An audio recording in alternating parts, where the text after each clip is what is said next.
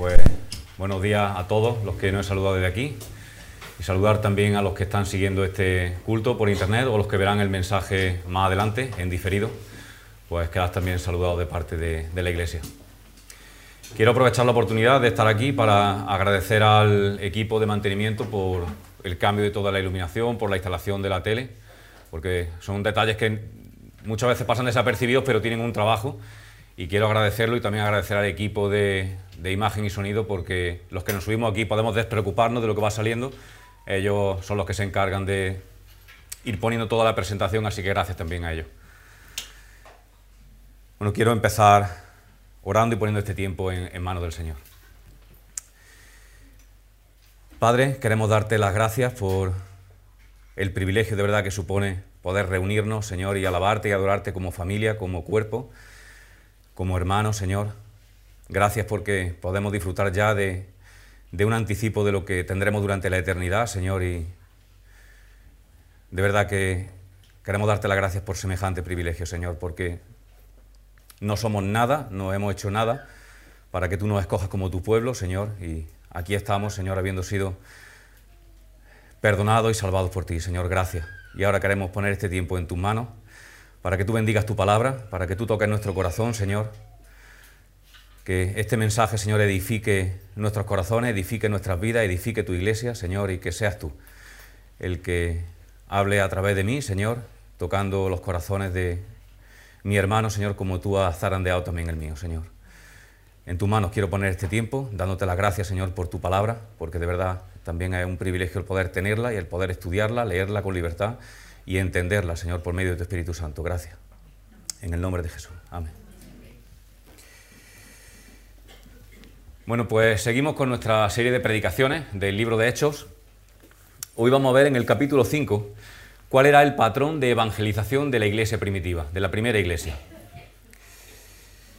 Un problema recurrente que enfrenta a la iglesia hoy día es la falta de enfoque en la misión que tiene. Suele haber confusión acerca de cuál es la misión principal de la iglesia.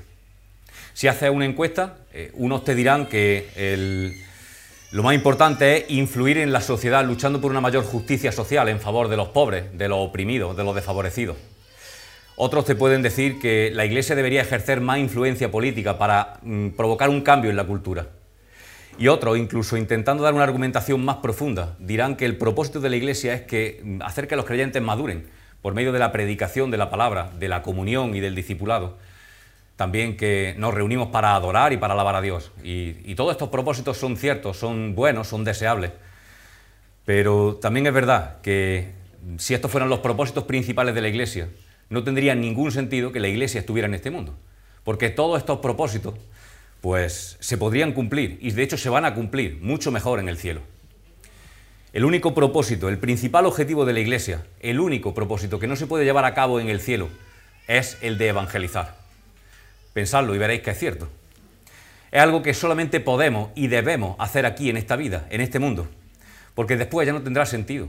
En el cielo no habrá perdido a los que predicarle el Evangelio.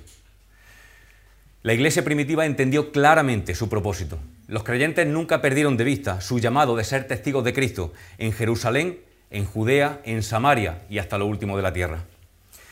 Y el esfuerzo y la eficacia de aquellos primeros cristianos resultaron en un crecimiento explosivo. Como hemos leído en esta semana atrás, un día se convirtieron más de 3.000 personas. También leemos que cada día el Señor añadía más y más creyentes. Y después que el número de integrantes de la iglesia era ya de más de 5.000 hombres, sin contar a, a las mujeres y a los niños.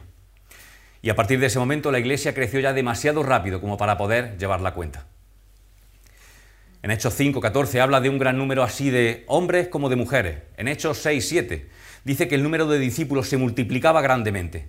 Y en Hechos 11, 21 y 24 que un gran número creyó y se convirtió al Señor y que una gran multitud fue agregada al Señor. ¿Qué hizo la Iglesia para contribuir a este crecimiento tan espectacular? ¿Cómo se extendió tan rápidamente, a pesar de la fuerte oposición de las autoridades judías? Bueno, pues este pasaje de Hechos 5, del 12 al 42, presenta cinco claves para la evangelización eficaz de la iglesia primitiva, que vamos a ver como las cinco P's. En la última predicación me tocó eh, la parte final de Hechos 2 y la titulé Características de una iglesia ejemplar. Y como no tenía muchas ganas de escribir a la hora de titular esta predicación, pues la he titulado Características de una evangelización ejemplar. Y he dividido el texto en cinco puntos, en estas cinco características, estas cinco P's que vamos a ver. Pureza, poder, persecución, persistencia y productividad. Pureza, poder, persecución, persistencia y productividad. Vamos a ver en primer lugar la pureza. Eh, en esta predicación el texto es largo, así que no lo voy a leer entero para luego volver a releerlo. En cada punto vamos a leer el texto que corresponde a, cada uno de estos puntos. Vamos a empezar por la segunda parte del versículo 12. De, los versículos, de la segunda parte del 12 hasta el 14 forma un paréntesis entre la primera parte del 12 y del 15 en adelante. Y la idea iniciada en la primera mitad del 12 continúa luego a partir del 15. Y el pensamiento en este paréntesis es la pureza de la iglesia. Dice de la segunda mitad del versículo 12 en adelante, dice, y estaban todos unánimes en el pórtico de Salomón. De los demás, ninguno se atrevía a juntarse con ellos, aunque el pueblo los elogiaba grandemente. Y los que creían en el Señor aumentaban más, gran número, así de hombres como de mujeres. La semana pasada vimos lo importante que era para la Iglesia en sus comienzos mantener la pureza y la santidad. Y fue por eso que Dios trató con tanta severidad el pecado de Ananía y Safira. Porque era necesario erradicar desde el principio los ataques que Satanás estaba empezando a hacer desde adentro. Por eso Dios ejerció una disciplina ejemplar. La iglesia que debe alcanzar al mundo debe ser una iglesia pura, debe ser una iglesia que trate con el pecado. Y Dios mostró la importancia que le da a la pureza de su iglesia mediante el severo juicio de Ananía y Safira. Aunque Dios puede intervenir directamente con el pecado, eh, como hizo en la iglesia de Corinto, donde algunos estaban enfermos y otros habían muerto por su pecado, lo cierto es que disciplinar a los creyentes en su pecado es responsabilidad directa de cada congregación. Pero por desgracia, la disciplina es un deber que con frecuencia pasamos por alto hoy día. A veces porque se tiene la equivocada idea de que amor y disciplina chocan entre sí. Otras veces porque es desagradable, es duro el confrontar a los hermanos en su pecado. Pero no hay que perder de vista que el objetivo de la disciplina es eliminar, erradicar el pecado. Así que es precisamente por amor que hay que ejercerla, que hay que aplicarla. Dios ama a los creyentes, Dios ama a sus hijos y por eso los disciplina, como dice Hebreos 12. La importancia de confrontar el pecado en la iglesia se expresa en muchos mandatos del Nuevo Testamento, pero la enseñanza más extensa en este sentido viene de Jesús, de Jesús mismo, antes incluso de que la iglesia existiera como tal. En Mateo 18, del 15 en adelante, Jesús dijo, si tu hermano peca contra ti, ve a solas con él y hazle ver su falta. Si te hace caso, has ganado a tu hermano, pero si no es así, lleva contigo a uno o dos más para que todo asunto se resuelva mediante el testimonio de dos o tres testigos. Si se niega a hacerles caso, díselo a la iglesia y si incluso la iglesia no hace caso, trátalo como si fuera un incrédulo o un renegado. Es decir, sácalo de la iglesia. Y si no lo hace, si la Iglesia no obedece en este sentido, paga un alto precio. cuando la Iglesia se vuelve impura y mundana, también se vuelve ineficaz para ser testigo de, de Jesucristo. Así que disciplinar a los creyentes no es una opción, es una obligación. Y ahora que en esta iglesia primitiva se ha tratado con el pecado de Ananía y Safira, estaban todos unánimes, y este todo se refiere a los creyentes. Y el pórtico de Salomón al que hace referencia se había convertido en un lugar favorito de reunión para los creyentes. Allí se juntaban a diario para orar y para adorar. Allí se dio el segundo sermón de Pedro, también uno de los discursos de Jesús. Y Lucas presenta ahora la paradójica verdad que ya no anunciaba José Daniel la semana pasada, en su spoiler de esta predicación. Diciendo que de los demás, de los incrédulos, ninguno se atrevía a juntarse con los creyentes aunque el pueblo los alababa grandemente. Es decir, tenían un gran respeto por los seguidores de Jesús y por su devoción. Tenían mucho respeto, o más bien temor, por el poder de Dios mostrado a través de los milagros que hacían los, los apóstoles. Pero por encima de todo eso estaba el miedo a que el pecado sería severamente juzgado.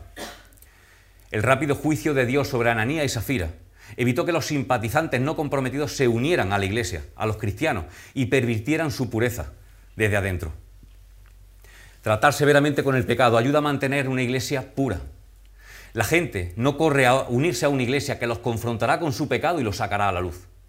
Así que la disciplina es una clave esencial para la evangelización, porque purifica la iglesia y aleja a todos aquellos movidos únicamente por intereses personales o por curiosidad. Pero vemos que a pesar de la estricta disciplina, los que creían en el Señor aumentaban más. Es más, había tantos que Lucas ya había perdido la cuenta, había dejado de, hacer números. Y Lucas solamente puede describirlos como un gran número así de hombres como de mujeres. Y una de las claves para esto fue la pureza. Disciplinar ahuyenta a aquellos que aman el pecado, pero atrae a los que lo aborrecen y aman la verdad. Los hombres pueden levantar sus iglesias tolerando el pecado, buscando crecimiento a cualquier precio. Pero el Señor levanta la suya entre personas que aman la santidad y que ponen el pecado al descubierto. El Señor quiere un compromiso total y solamente una iglesia formada por personas así tendrá un poderoso testimonio hacia el mundo. ¿Queremos causar impacto? ¿Queremos ser utilizados por el Señor? Pues trabajemos y esforcémonos en nuestra santidad, en nuestra pureza, tanto individualmente como en la iglesia. En segundo lugar, vamos a ver el poder, otra de las claves para una evangelización eficaz en esta primera iglesia. Y dice el versículo 12, la primera parte del 12, dice, por la mano de los apóstoles se hacían muchas señales y prodigios en el pueblo. Y continúa a partir del 15, tanto que sacaban a los enfermos a las calles y los ponían en camas y lechos para que al pasar Pedro, al menos su sombra cayese sobre algunos de ellos. Y aún de las ciudades vecinas muchos venían a Jerusalén trayendo enfermos y atormentados de espíritu inmundos, y todos eran sanados. El versículo 15 reanuda el pensamiento iniciado en la primera mitad del 12, y el paréntesis sobre la pureza de la iglesia es básico. La iglesia primitiva era una comunidad que exhibía pureza, era un canal puro a través del cual el poder de Dios podía fluir. Como vimos hace algunas semanas, las señales y los prodigios estaban diseñados para confirmar que los apóstoles eran mensajeros de Dios. Pero con la finalización del canon de la Escritura, la necesidad de milagro en este sentido desapareció. Ahora, para confirmar que alguien habla en nombre de Dios, solamente hace falta comparar su palabra o su testimonio con la palabra misma de Dios, con la Biblia. Aunque, como decía también entonces, eso no significa que los milagros hayan desaparecido, hayan dejado de ocurrir. Dios sigue siendo todopoderoso y soberano y Él puede seguir actuando como quiera, donde quiera, cuando quiera y por medio de quien Él quiera. Lo que sí podemos ver es que los milagros fueron una respuesta directa a una oración de los apóstoles. Ellos en Hechos, en Hechos 4, 29 al 30, oraron no por protección, sino por elocuencia y valentía. Ellos pidieron a Dios, concede a tus siervos que con todo denuedo hablen tu palabra, mientras extiendes tu mano para que se hagan sanidades y señales y prodigios mediante el nombre de tu santo Hijo Jesús. Los apóstoles continuaron su ministerio público de sanidad tanto que las personas incluso sacaban a los enfermos a las calles y los ponían en camas y lechos. Y la palabra griega que se utiliza aquí para camas y lechos es diferente. Cuando se refiere a camas se refiere a pequeñas camillas y cuando se refiere a lechos se refiere a pequeños colchones mm, rellenos de paja usados comúnmente por la gente con menos recursos, por los pobres. Así que al usar dos palabras diferentes está dando a entender que tanto ricos como pobres buscaban la sanidad de los apóstoles. Y la gente era tan consciente de la autoridad que ellos tenían sobre la enfermedad, que esperaban que al pasar Pedro, al menos su sombra cayera sobre alguno de ellos y los sanara. Y no se está refiriendo aquí a superstición. Era evidente que el poder procedía de Dios. La gente que había puesto su confianza en Dios venía a los apóstoles para alcanzar sanidad. Dios demanda fe. Y la fe está presente aquí porque en el versículo 12 leemos que multitud de hombres y mujeres creían en el Señor. Dios realiza milagros en respuesta a la fe. Y donde no hay fe, no hay milagro. No sé si acordáis cuando hace varios meses estuvimos estudiando el Evangelio de Marcos. Y en Marcos 6:5 dice que cuando Jesús volvió a su tierra, literalmente dice, no pudo hacer allí ningún milagro, salvo sanar unos pocos enfermos por la incredulidad de ellos. ¿Es que Jesús era menos poderoso allí en su tierra? No, es que allí lo conocían, lo habían visto crecer y había mucha menos fe en él. Y por eso él hizo mucho menos milagros. El revuelo causado eh, por la enorme cantidad de sanidades no se limitaba solamente a Jerusalén. Aún de las ciudades vecinas venía mucha gente trayendo enfermos y atormentados de espíritu, y todos eran sanados. vemos el paralelo de la iglesia primitiva con el ministerio de Jesús. En Marcos 3, del 7 al 8, dice que cuando la gente oía de las sanidades, acudían a Jesús desde Galilea, desde Judea, Jerusalén, Idumea, y regiones de más allá del Jordán y hasta de Tiro y de Sidón. Y también en Lucas 6, del 17 al 19, leemos que multitudes venían a oír a Jesús y los enfermos esperaban ser tocados por él. Y los apóstoles ahora están viendo que a ellos les está pasando exactamente lo mismo. Este es el primer relato de la influencia de la Iglesia extendiéndose más allá de Jerusalén. Estaban comenzando a cumplir el encargo del Señor de ser sus testigos no solamente en Jerusalén, sino también en Judea, en Samaria y hasta lo último de la tierra. Y también podemos ver otro paralelo. Cuando Pedro y Juan sanaron a un paralítico en la puerta llamada La Hermosa, esto lo vimos en Hechos 3, del 1 al 10, esto provocó el enfado del sumo sacerdote y de los saduceos, quienes encarcelaron a Pedro y a Juan para someterlos a juicio al día siguiente. Y ahora las sanidades llevadas a cabo a las, a las personas de Jerusalén y de toda la gente de alrededor provocan la misma reacción en los saduceos, que ordenan el encarcelamiento de los apóstoles para ponerlos a disposición del Sanedrín al día siguiente. El Sanedrín es el órgano de gobierno judío, no solamente en Jerusalén, sino sobre todo Israel. Y esto nos lleva al tercer punto, la persecución. Y leemos en los versículos del 17 al 28, donde dice, entonces, levantándose el sumo sacerdote y todos los que estaban con él, esto es la secta de los saduceos, se llenaron de celo y echaron mano a los apóstoles y los pusieron en la cárcel pública. Mas un ángel del Señor, abriendo de noche las puertas de la cárcel y sacándolo, les dijo, id y puestos en pie en el templo, anunciad al pueblo todas las palabras de esta vida. Habiendo oído esto, entraron de mañana en el templo y enseñaban. Entre tanto vinieron el sumo sacerdote y los que estaban con él y convocaron al concilio y a todos los ancianos de los hijos de Israel y enviaron a la cárcel para que fuesen traídos. Pero cuando llegaron los alguaciles no los hallaron en la cárcel. Entonces volvieron y dieron aviso, diciendo, por cierto, la cárcel la hemos hallado cerrada con toda seguridad y los guardas fuera de pie ante las puertas.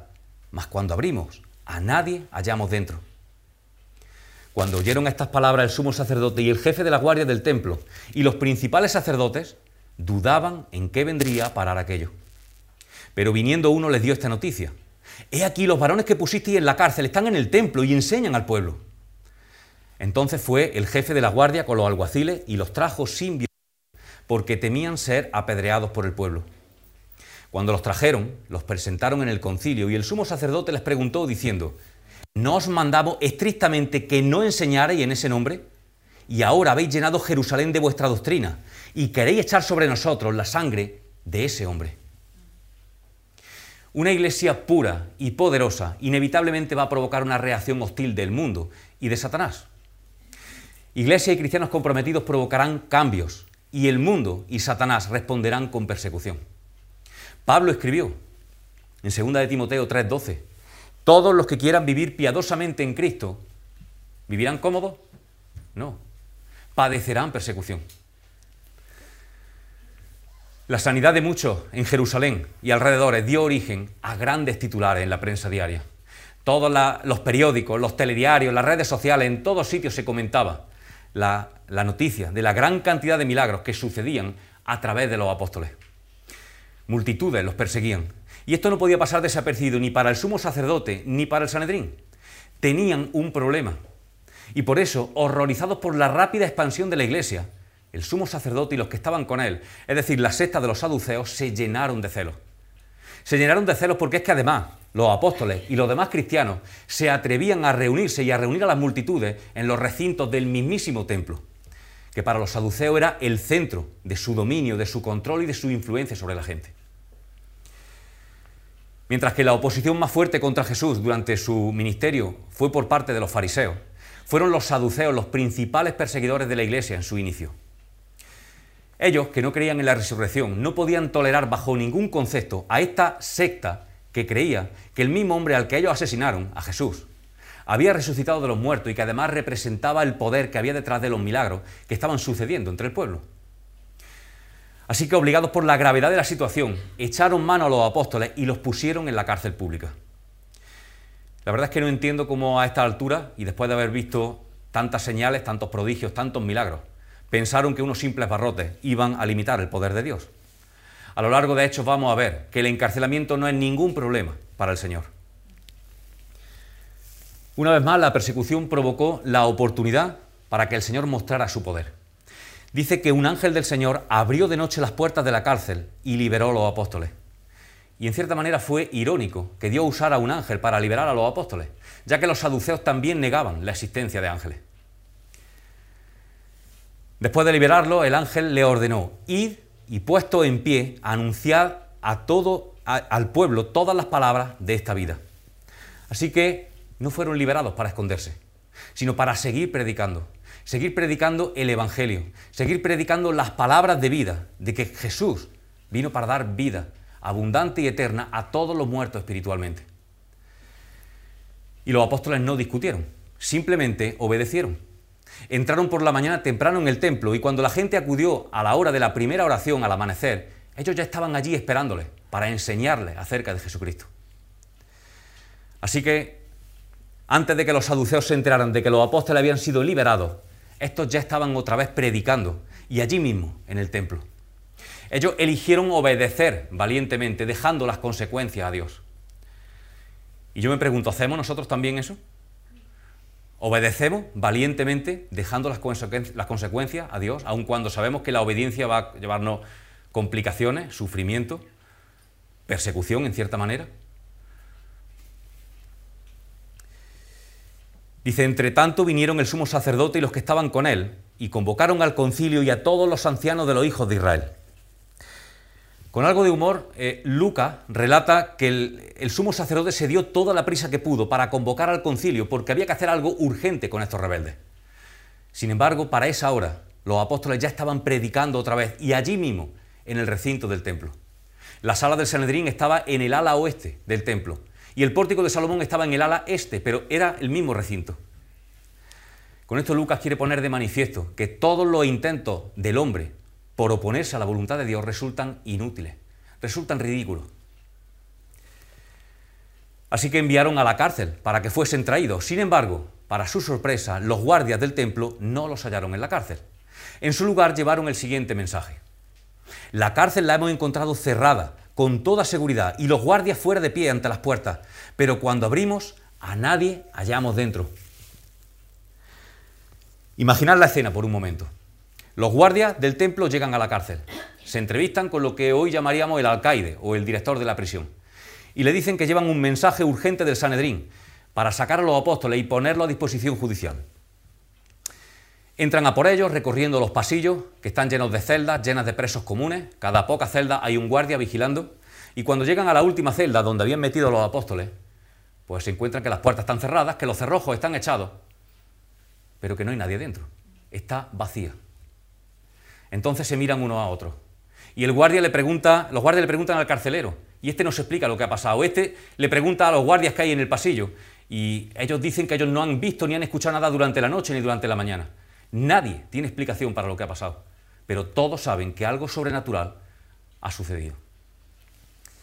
De camino de vuelta, los oficiales seguro que comentan entre sí qué le van a decir al sumo sacerdote, qué le van a explicar. Toda la asamblea de Sanedrín, más de 70 personas, están esperando a que el sumo sacerdote presente a los apóstoles. Así que los alguaciles, los guardias, se presentan allí sin ellos. El sumo sacerdote que había convocado con urgencia a todos los asistentes no es capaz de presentar a los acusados. Y los guardias dicen que en la cárcel pues todo estaba como debía estar, con una sola excepción. Los presos se habían esfumado, como si fueran humo. Así que cuando oyeron todas estas palabras, el sumo sacerdote y el jefe de la guardia del templo y los principales sacerdotes dudaban en qué vendría parar aquello. Entraron en pánico. Estaban viendo como una y otra vez eran impotentes para detener lo que para ellos era la amenaza más grande. Y no querían darse cuenta de que era Dios mismo el que estaba protegiendo a los apóstoles y usándolos para hacer crecer a su iglesia. Desconcertados, intentan decidir qué hacer y en ese momento viene uno y les dio la noticia del escape de los apóstoles y de su actitud desafiante. He aquí, los hombres que pusiste en la cárcel están en el templo y enseñan al pueblo que tuvieran la osadía de volver precisamente al templo a seguir predicando, era el mayor acto de desafío y de insolencia que podían hacer. El Sanedrín no se lo podía creer. Así que entonces el jefe de la guardia del templo llevó a su alguacil al recinto y procedió a volver a llevar, sin violencia, a los apóstoles que no se resistieron. Para entonces, los miembros del Sanedrín ya le hervía la sangre. Estaban dispuestos a recurrir a las medidas más drásticas contra estos rebeldes. Pero los guardias sabían que si hacían uso de la fuerza, serían atacados por la multitud. Pero igual que sus anteriores arrestos, los apóstoles no pusieron ninguna resistencia. Los guardias le dijeron, ¿podéis acompañarnos por favor al Sanedrín? Y ellos dijeron, sí, por supuesto, no hay ningún problema. Y fueron, los acompañaron. Estaban felices de someterse a todo lo que Dios les tuviera preparado, porque sabían que si Dios lo había liberado de manera milagrosa de la cárcel, estaría también protegiéndolo en la sala del tribunal. Los soldados presentaron a los apóstoles en el concilio. Los miembros del Sanedrín estaban sentados en semicírculo, mientras que los apóstoles estaban de pie frente a ellos. Para Pedro y Juan esto no era nuevo, ya habían pasado por esto eh, recientemente, pero para los demás sí era su primera vez. Y lo primero que me llama la atención, no sé a vosotros, es que el sumo sacerdote empieza a acusarlos de otras cosas, pero ni siquiera menciona cómo es que se habían escapado de la cárcel. ¿No es extraño? Puesto que el concilio sabía que algo sobrenatural había pasado y no tenían explicación racional para ello, no querían que sus mentes se distrajeran con algo que no podían explicar. Así que simplemente miraron hacia otro lado como si no hubiera pasado. Y esto muestra la obcecación y el endurecimiento espiritual que tenían. Ellos, como, dice, como dijo Jesús en Juan 3:19, ellos amaron más las tinieblas que la luz, porque sus obras, sus intenciones eran malas. El sumo sacerdote recordó a los apóstoles que el concilio les había ordenado estrictamente que no siguieran enseñando en ese nombre. Esa fue la primera acusación contra ellos. Desobediencia. Habían hecho caso omiso a las órdenes del concilio. En lugar de eso, habían llenado Jerusalén de la doctrina que proclamaban. Pero peor fue la segunda acusación. Queréis echar sobre nosotros la sangre de ese hombre. Y es curioso que el sumo sacerdote evitó incluso nombrar a Jesús, llamándole despectivamente ese hombre. Pero es que esta acusación, como la primera, también era cierta. Ya vimos en los capítulos 2, 3 y 4, de hecho, que al menos en tres ocasiones Pedro y los demás apóstoles habían acusado abiertamente y con valentía a los líderes judíos de haber participado en la muerte de Jesús. Sin embargo, el sumo sacerdote olvidó que él y su socio habían pedido abiertamente la muerte de Jesús, aun cuando Pilato dijo en cuatro ocasiones seguidas que no lo hallaba culpable de nada y que deseaba soltarlo. En Mateo 27, del 24 al 25, podemos leer que Pilato dijo, Inocente soy yo de la sangre de este justo, allá vosotros. A lo que ellos contestaron, Su sangre sea sobre nosotros y sobre la de nuestro Hijo. Pero el sumo sacerdote se olvidó de esto. Y vamos a pasar ahora a ver la persistencia en la contestación, en la respuesta de los apóstoles. Dice el versículo 29 al 32. Respondiendo Pedro y los apóstoles dijeron, es necesario obedecer a Dios antes que al hombre. El Dios de nuestros padres levantó a Jesús, a quien vosotros matasteis colgándole de un madero. A este Dios ha exaltado con su diestra por príncipe y salvador para dar a Israel arrepentimiento y perdón de pecados. Y nosotros somos testigos suyos de estas cosas, y también el Espíritu Santo, el cual ha dado Dios a los que le obedecen. Si el concilio esperaba que los discípulos se acobardaran, se equivocaron una vez más. Pedro había sido el portavoz de los apóstoles desde que Jesús ascendió al cielo. Él fue quien habló a los creyentes en el aposento alto, en Hechos 1, a la multitud en Pentecostés, en Hechos 2, también a la muchedumbre en el pórtico de Salomón, en Hechos 3, y al Sanedrín, en Hechos 4. Así que Pedro, hablando en nombre de los apóstoles, contestó con gran valentía ante los 71 miembros del Sanedrín que era necesario obedecer a Dios antes que al hombre, igual que en su anterior defensa cuando fue arrestado con Juan. En aquella ocasión él dijo, juzgad si es justo delante de Dios obedecer a vosotros antes que a Dios. Y los miembros del Sanedrín sabían que había que obedecer a Dios antes que al hombre. Lo que no querían reconocer es que estaban luchando directamente contra Dios. Pero además Pedro ahora insiste en que Dios levantó a Jesús, a quien ellos mismos habían matado colgándolo de un madero. Con persistencia y sin miedo alguno, Pedro repitió el delito del que estaban siendo acusados. Y cuando le dijo, vosotros matasteis, la palabra griega utilizada aquí en el texto significa dar muerte a alguien con las propias manos. Es decir, lejos de retractarse, Pedro estaba intensificando su acusación contra el concilio. Ya antes lo había acusado de participar en la muerte de Jesús, pero es que ahora le está diciendo que ellos eran tan culpables como si lo hubieran matado con sus propias manos.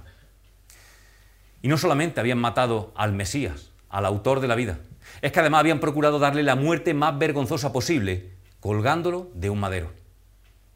Pedro no dijo estas palabras por casualidad, no las eligió al azar, sino que lo hace con toda la intención, trayendo a la memoria de los líderes religiosos las palabras literales que decía la ley en Deuteronomio 21, 23. Maldito todo el que es colgado en un madero. Mirad, cuando las autoridades judías pidieron a, gritos la muerte de Jesús, crucifícale, crucifícale. Ellos conocían las palabras del Antiguo Testamento. Ellos lo que buscaban era que Dios maldijera a Jesús. En aquella ocasión trataron de usar a Dios para sus propios propósitos malignos. Según ellos, Jesús no era digno de vivir en este mundo y por eso pidieron su muerte. Pero tampoco era digno de ser recibido por el cielo y por eso buscaban la maldición de Dios sobre él, por medio de su muerte colgado de un madero. Y Pedro ahora está confrontando a los líderes religiosos con lo que tenían en mente en aquel momento, cuando pidieron a gritos la muerte de Jesús por crucifixión.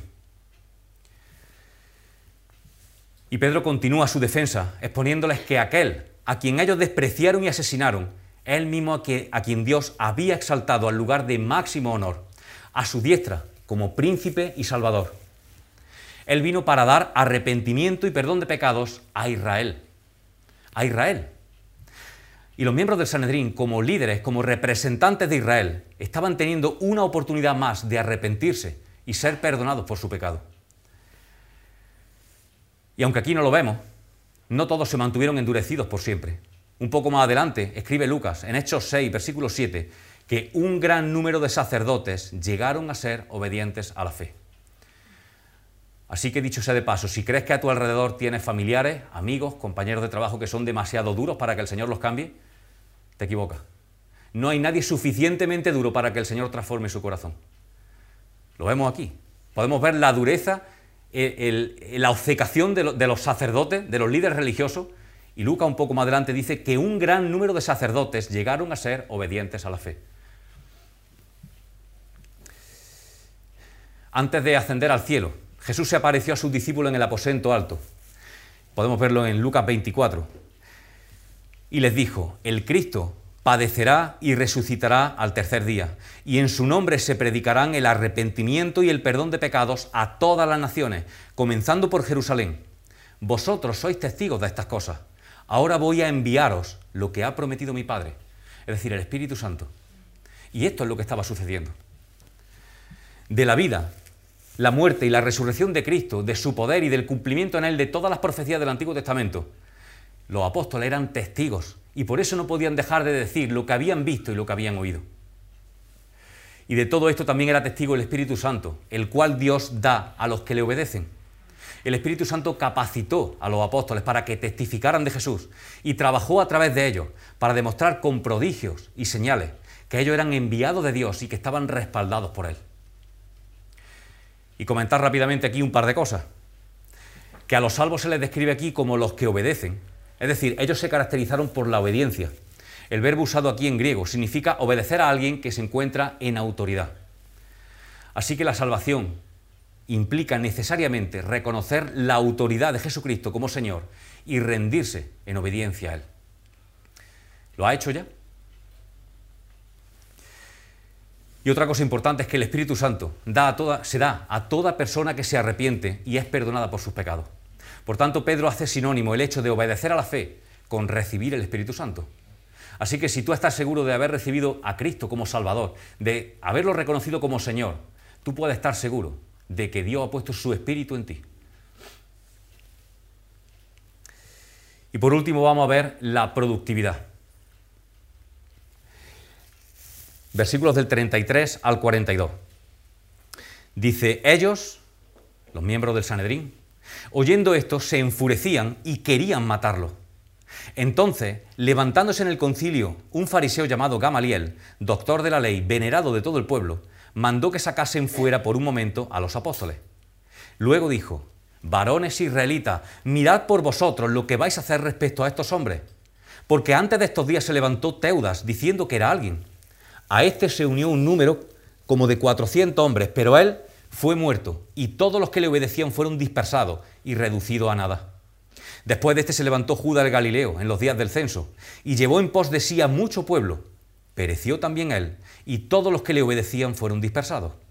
Ahora os digo, apartaos de estos hombres y dejadlos, porque si este consejo o esta obra es de los hombres, se desvanecerá.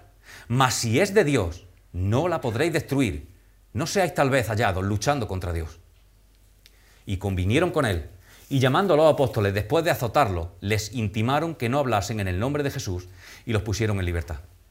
Y ellos salieron de la presencia del concilio gozosos de haber sido tenidos por dignos de padecer afrenta por causa del nombre, y todos los días en el templo y por las casas no cesaban de enseñar y predicar a Jesucristo.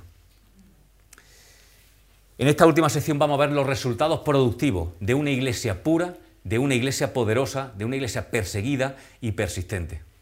El sermón de Pedro ante el concilio fue duro. Lo acusó de rechazar y asesinar al Mesías, por tanto de estar en rebelión directa contra Dios. Él no suavizó la confrontación, sino que presentó la verdad sin tapujos. Y ante una predicación así, existen tres posibles reacciones. Hostilidad, indiferencia o aceptación. En el versículo 33 vemos la hostilidad. La predicación condenatoria provoca una reacción violenta de aquellos que están endurecidos por el pecado. En lugar de someterse a la verdad, los líderes judíos endurecieron sus corazones, igual que habían hecho con Jesús. A pesar de la abundante evidencia, rechazaron la enseñanza de los apóstoles y los trataron, se opusieron a ellos violentamente como si fueran blasfemos.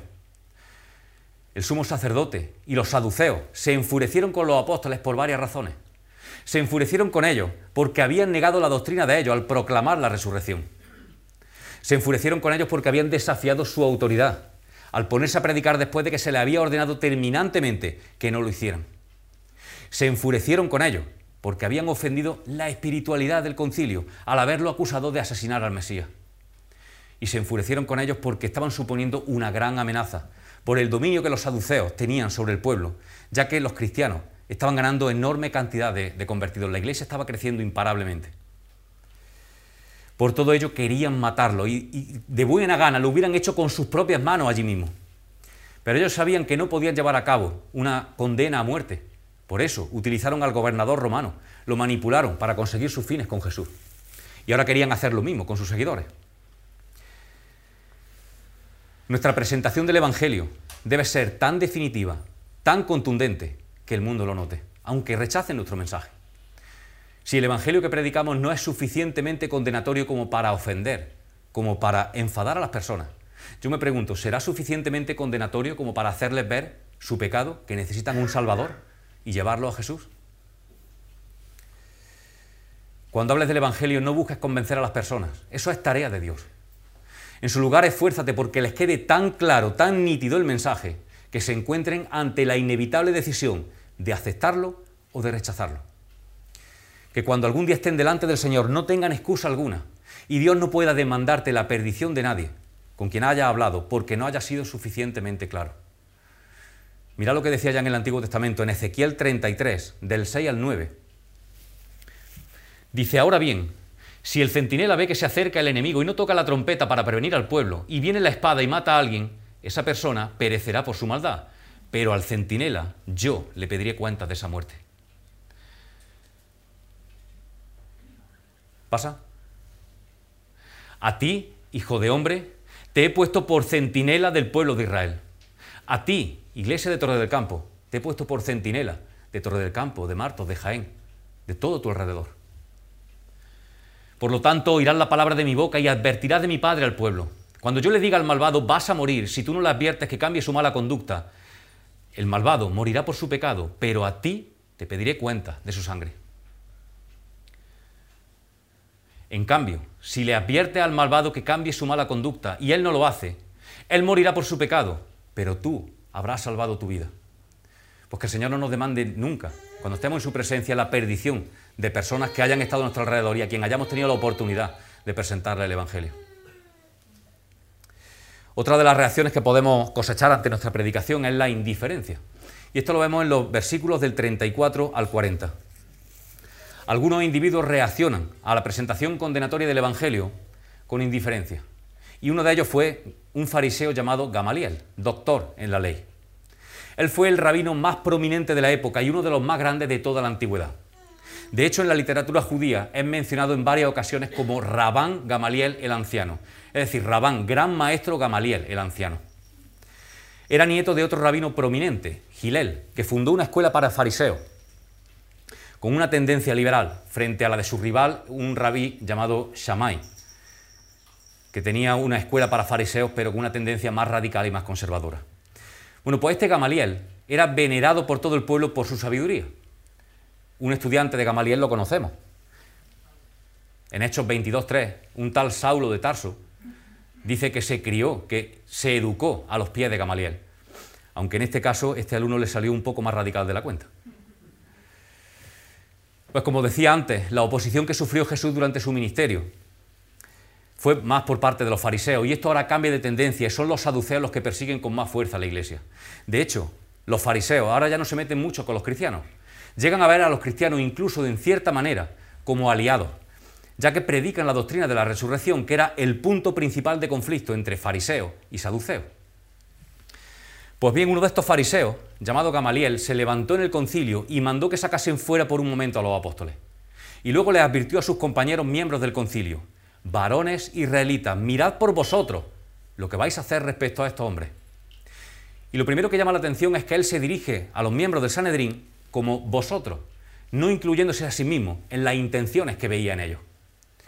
Él no creía en el mensaje de los discípulos, pero él era una persona sensata, moderada, y no estaba dispuesto a dejarse llevar por la furia que estaba viendo en los saduceos. Así que ofrece dos ilustraciones, una respecto a un tal Teudas y otra respecto a un tal Judas el Galileo. Y no vamos a entrar en detalles sobre quiénes fueron estos hombres, solamente decir que encabezaron eh, revueltas judías y que arrastraron seguidores, pero cuando los mataron, sus seguidores se dispersaron y su legado desapareció. Entonces Gamaliel va directo al grano y aconseja a sus compañeros miembros del concilio, apartaos de estos hombres y dejadlos los convence para tener paciencia y ver a ver qué pasa. Porque si aquello era obra, de hombre, se desvanecería, igual que la de Judas o la de Teudas. Pero si era cosa de Dios, no la podrían destruir y ellos serían hallados luchando contra Dios mismo. Algo, por cierto, de lo que Pedro acababa de acusarlo. Gamaliel usó palabras que conocían de la Escritura. En 2 de Crónicas 13, 12, dice, no pelearéis contra Jehová, el Dios de vuestros padres, porque no prosperaréis. Entonces convinieron con él, llamaron a los apóstoles y después de azotarlos, le intimidaron para que no hablasen más en el nombre de Jesús y los pusieron en libertad. Aunque el consejo de Gamaliel pareció sensato al concilio, la idea de que todo lo que prospera tiene la bendición de Dios es falsa. De hecho, podemos verlo hoy día. Hay numerosas sectas y religiones que arrastran millones de personas. Y así que la teología de Gamaliel no fue del todo correcta, pero al menos mostraba confianza en que Dios estaba al control de todas las cosas. La actitud de Gamaliel aquí, aunque fue mejor que la del sumo sacerdote y los saduceos, no es digna de elogio en absoluto, sobre todo teniendo en cuenta su conocimiento de la Escritura y las evidencias que tenía sobre Jesús, sobre los apóstoles y sobre el Evangelio. Él fue indiferente. Y alguien dijo alguna vez que si no eres parte de la solución, estás siendo parte del problema. Jesús mismo dijo en Mateo 12:30, el que no está de mi parte está contra mí. El que conmigo no recoge, esparce.